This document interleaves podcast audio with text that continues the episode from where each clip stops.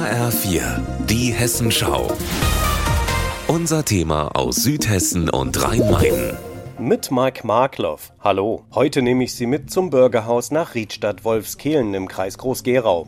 Die Volkshochschule des Kreises hat zusammen mit der Stadt Energierundgänge organisiert und ich gehe bei einem dieser Rundgänge mit.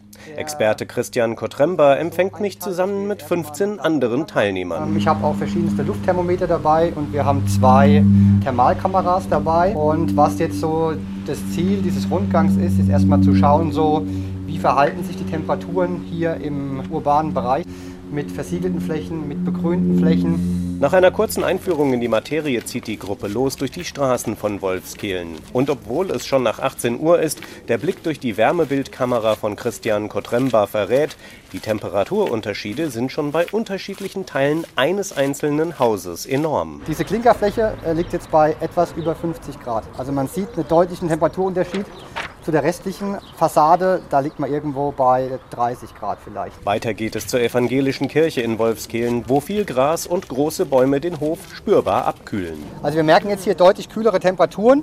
Wir haben eben auch gemerkt, es geht so ein leichter leichte Wind hier auch durch. Und der Wind hängt einfach damit zusammen, dass Wind durch unterschiedliche Temperaturen ausgelöst wird. Von diesem guten Beispiel, wie Hitze aus einem Ort ferngehalten werden kann, geht es zum genauen Gegenteil, einem Kreisel, der aus Schotter besteht. Aktuell ist er wegen der schwächeren Abendsonne nicht mehr ganz so heiß, aber tagsüber, sagt Christian Kotremba, kann das ganz anders aussehen. Dieser Kreisel wird sich, wenn wir wirklich eine intensive Sonneneinstrahlung haben, am Tage auf sicherlich 60 Grad aufheizen.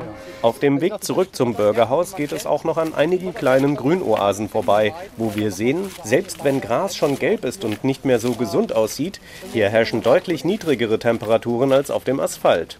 Im Bürgerhaus hält Christian Kotremba noch einen Vortrag darüber, worauf man als Hausbesitzer achten kann, um Wasser zu sparen und die Hitze aus den eigenen vier Wänden fernzuhalten.